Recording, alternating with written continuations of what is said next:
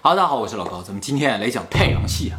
太阳系呢是以太阳为中心的一个星系啊，包括八大行星。太阳大家都见过是吧？感觉并不大，但其实啊，太阳非常的大。太阳的直径啊，大概是一百四十万公里，是地球的一百零九倍。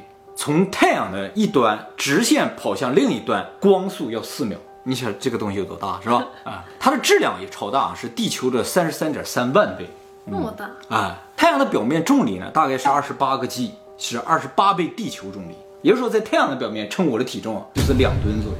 我们会站不起来吧？何止站不起来啊，骨头直接就压碎了，人压扁了。而且就算不压扁的话，血液也没有办法循环，送不到脑子，人很快就死了。太阳每秒会燃烧五百万吨的氢，让这些氢核聚变，然后产生巨大的能量啊。一说到核聚变，人们就会感觉到好像很热，但其实核聚变本身并不产生热，它只产生超强的伽马射线。伽马射线就是一种高频的电磁波。它照到什么东西，这个东西里边的原子就开始震动，就发热。就是说它本身不热，它照什么什么热。也正因为伽马射线本身并不热，所以呢，离太阳很近的水星啊也没有很热。关于水星呢，以后我们会专门做影片给大家讲解的啊。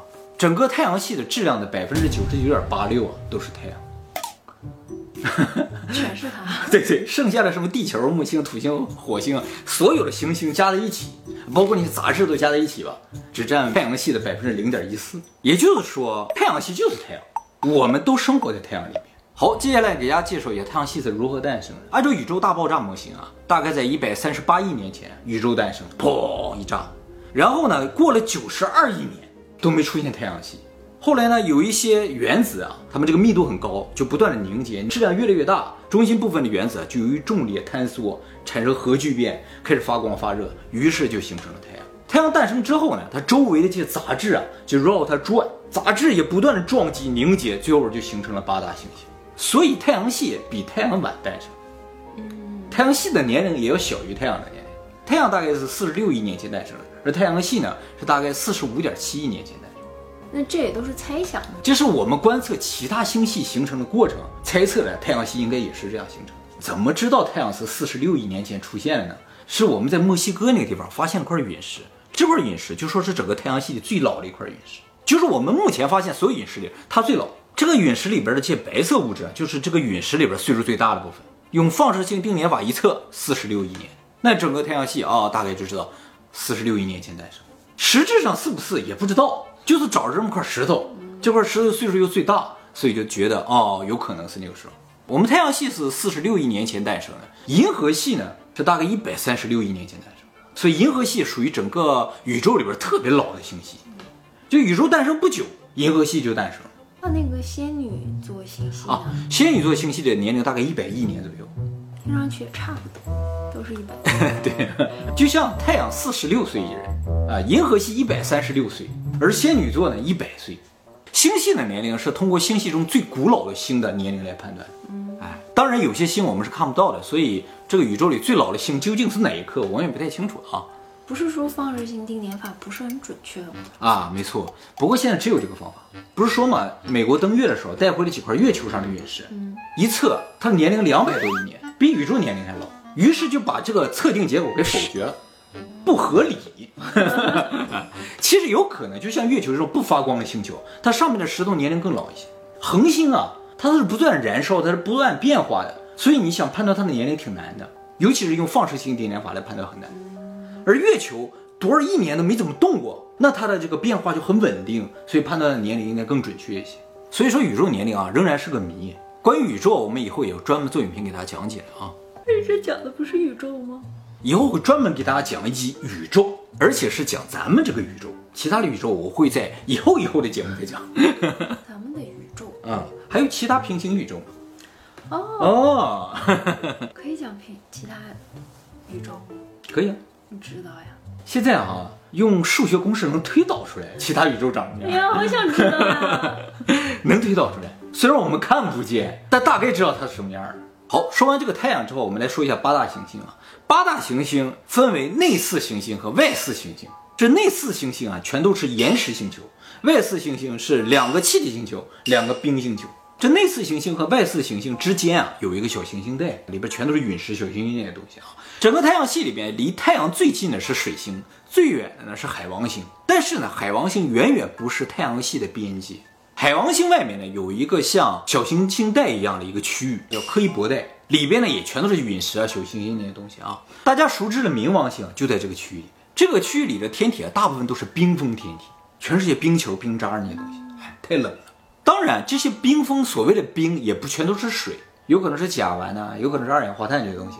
那么今天我们要介绍这个太阳系啊，由于范围特别的大，所以我们就不能用公里这个单位来给大家描述了，要使用天文学界经常使用的一个距离单位，叫做天文单位 AU。一个 AU 呢，就是从地球到太阳的距离。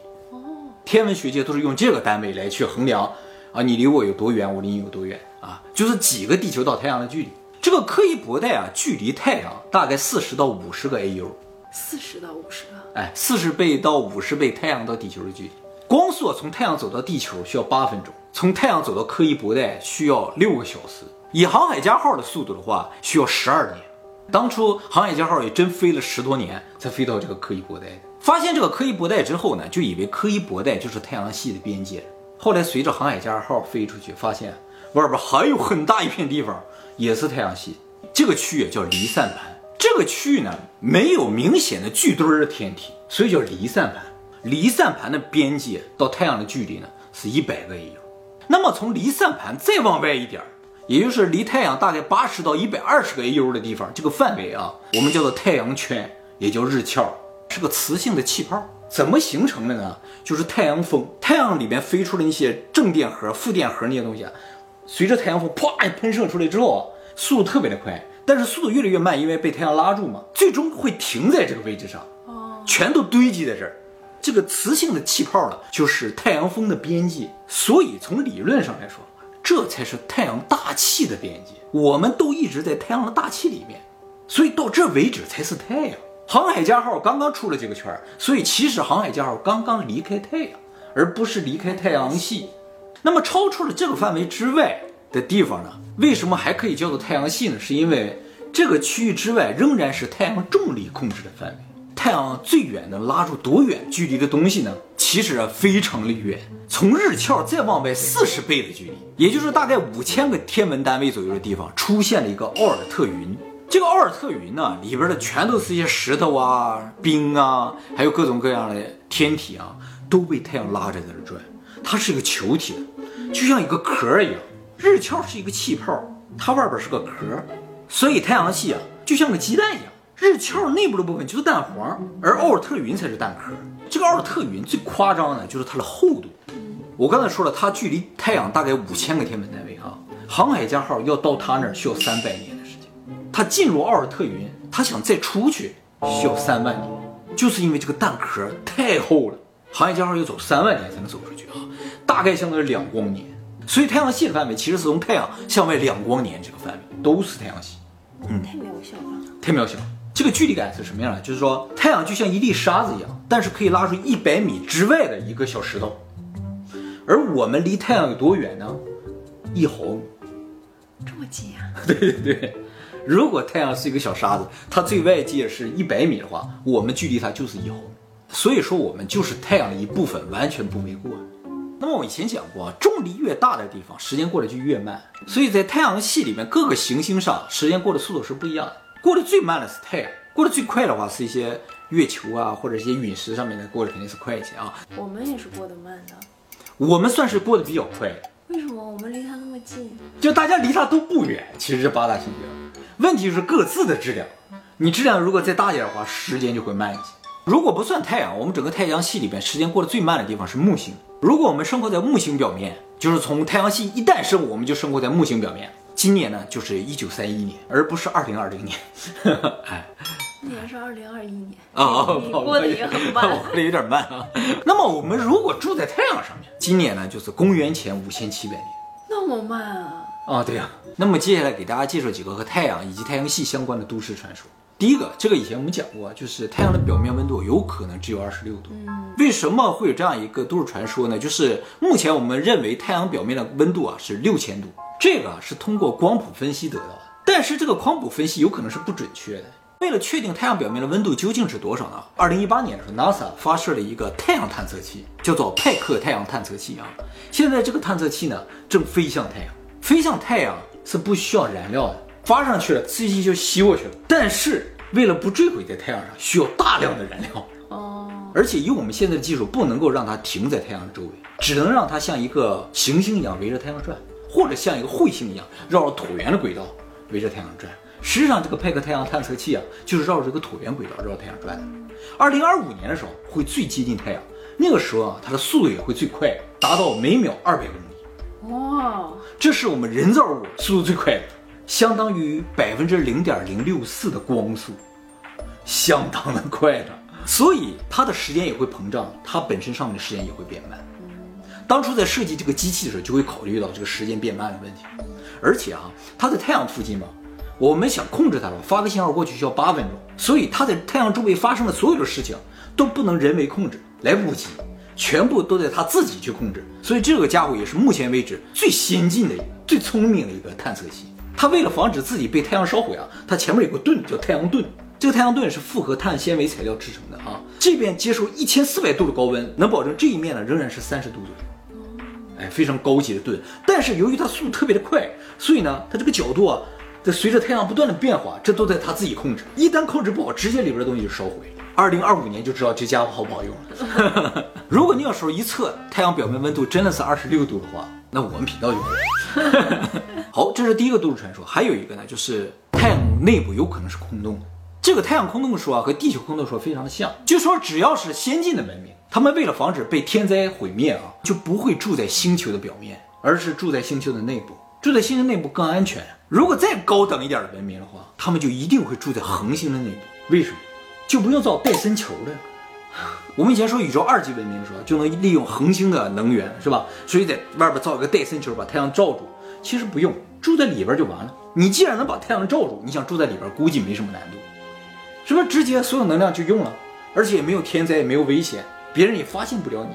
所以真正的戴森球应该是这样一个感觉，在太阳内部的。当太阳所有能源用光了之后，他们就飞出去，飞到下一个恒星住进去就完了。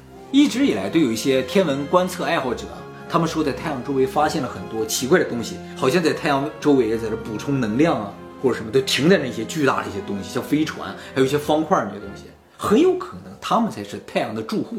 他们只是要进去了，或者刚刚出来而已。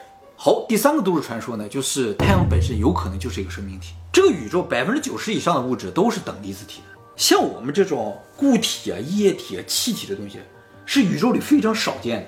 宇宙大部分东西都是等离子体。你想想，整个太阳系百分之九十九点八六都是太阳，而太阳是个等离子体，所以宇宙绝大部分东西都是等离子体。所以一个简单的推测就是，宇宙中如果可能诞生生命，它也应该是等离子体。如果宇宙中最普遍的生命体可能是等离子体的话，那太阳就有可能是一个生命体。而且太阳确实有生命的感觉，它有生老病死，有没有病我不太知道，但生老死肯定是有，它有生命周期的。你像月球没有生命周期的，它就块石头。太阳什么时候死呀？太阳大概再过个五十亿年就死掉了。所有的恒星都有诞生嘛，超新星爆炸诞生，然后就渐渐的发光发热，渐渐到变成红矮星，然后就死掉。而且呢，它也确实是我们这种生命诞生的源泉。目前认为啊，如果没有恒星的话，生命是一定不会诞生。所以，我们实质上是太阳的孩子。那么，我们是生命体的话，妈揍你！好吧。那么，如果我们是生命的话，反过来它应该也是生命。我们是它的孩子呀。而且还发现啊，太阳的主要成分是氢、氦、氧、氮、碳这些元素，而我们的主要成分也是这些：氢、氧、碳、氮。但地球不是，地球的主要成分呢是氧、铁、硅这些东西，是一些石头啊、金属。我们身体里没有石头，没有金属。我们住在地球上，我们的成分跟地球不一样，跟太阳是一样。他们也一样。所有像我们这样的生命啊，组成成分都跟太阳差不多。如果生命的组成材料是氢、氧、碳、氮的话，太阳上全都是这些东西，它聚集了这么多生命的材料，你说它不是个生命，不就有点奇怪了？但是反过来说，宇宙里所有的恒星组成材料其实跟太阳都差不多。那就说宇宙里边生命诞生应该是很普遍，那为什么就没有呢？这又回到了费米悖论的话题了，是吧？是我们无法认知。对，有可能就是我们仍然没有发现而已。好，下一个都市传说啊，这个是日本的科学家发现啊，那还是都市传说啊？目前还没有完全证明。就是日本的科学家啊，发现太阳的活动周期和地震好像有点什么关系。太阳它不是一成不变，它有个活动周期，有活跃和不活跃的时间，大概每十一年为一个周期。这个太阳活跃与不活跃，通过观察太阳黑子可以得到。太阳黑子呢，就是太阳上出现的一些黑点，这黑点越多，太阳越活跃；黑点越少，太阳就越不活跃。那么太阳上如果出现大量的黑子的话，太阳就变得很活跃，所以太阳就会更亮一些，照到地球上，地球上温度就会更高一点。而反过来，如果太阳黑子少的话，太阳就不活跃，亮度也低一些，地球就会冷一些。日本九州大学宇宙环境研究中心啊，把这个一九六三年到两千年之间发生的二十八个里氏八级以上的地震的数据和天文学部的太阳黑子数据进行了对比，发现啊，百分之七十九的，也就是将近八成的里氏八级以上地震都发生在太阳黑子非常少的年份，就是太阳不活跃了就越易地震。后来又把这个范围扩大了，里氏四级以上全都看。总共三十二万七千件地震，也发现类似的特点。那么近些年发生在太阳黑子非常少的年代的地震，比如说一九九五年阪神大地震，太阳黑子特别的少；二零零七年新泻地震、能登半岛地震，这都是太阳黑子非常少的年份。今年太阳黑子怎么样？今年太阳黑子非常的少。其实上一次太阳黑子非常少的时候是二零零九年，那个时候就有一些天文学家就说了，糟了，日本要地震了。结果二零零九年没震，二零一零年没有震，大家觉得啊，这一波我们过去了。结果二零一一年一个大地震，就是太阳黑子少的这个范围啊，就是说只要是少，也不是说非得的零，只要是少低谷的时候都容易发生大地震。所以我觉得你的预感特别的准。为什么你一定要搬家呢？对不对？我就不理解。我一查太阳黑子，我终于明白了。哦，你感觉到了是吧？其实有可能，就从二零二零年开始，太阳黑子就特别少了。这个少啊，一直能持续到二零二四年、二三年这样。所以在这期间啊，发生什么天灾我都不意外。我准备了那么多绳子。我为什么要准备绳子呢？我往出跳呀，我们不敢住楼房哦，不能住太高的地方。那还是搬家吧。我真的觉得地下比较安全。是啊，反正只要太阳变冷了，地球就会打哆嗦，就这种感觉，哎，就地震。有道理啊。哎，哎，可是啊，地球打哆嗦，也就是那些地震带打哆嗦呗。啊，对对对。那我要去不动的地方。反正至少这几年吧。先住在一个相对安全一点的地方哈，看太阳黑子多的时候再回来。对，没错。但是你平均每十年要搬一次家。以后我不能看风水了，每天早上观测一下太阳黑子。对，有人专门观测这个，全年二三百六十五天公开数据的啊，我都有看。现在真的有点少。多少？最少吗？近些年最少。嗯，现在是最少的时候。史上最少呀。对呀，就几乎接近零了。我今晚就要走了。不不不，并不一定非得在零的时候它爆发。那什么时候？就是急速下降的时候，还有急速稍微要涨的时候，那个时候最危险。零的时候反倒爆发了很少。那它如果维持住的话也没关系。维持住啊，地球就进入冰河期了，太阳就不怎么发光了，我们就彻底完了，人类就灭绝了。当然，这种自然灾害不仅是地震啊，有可能是冰雹啊、龙卷风啊、雪灾啊、水灾，各种自然灾害都有。那二零一九年的时候，太阳黑子特别少嘛，就说要发生地震，结果没发生地震，全都是大水啊、台风啊，特别严重。二零一零年也都是这些东西，就觉着啊，可能不地震。二零一一年一上来就一震，一震完了，太阳黑子出来，是这样的，年初震的嘛，一震完了，对啊，太阳黑子急速增长，结果来晚了，后来就一直很安稳，又到这个时候了，过了十一年，快了。二零零九年，二零二零年正好又一个周期嘛。真的是十一年一个数啊？对呀，真的呀，就是观测了几十年的结果。真的要走了，现在就收拾东西吧。所以这真的有可能才是真正的二零二一年预言。我跟你讲，现在最紧张的就是日本年科学家，他们信这个东西。结界呀。他们有，他们光有结界，但他没地方搬，你知道吗？所以他们在研究这个，他们每天都在研究地震究竟跟什么有关系。快点收拾东西吧。啊，是吗？好，今天就先到这里。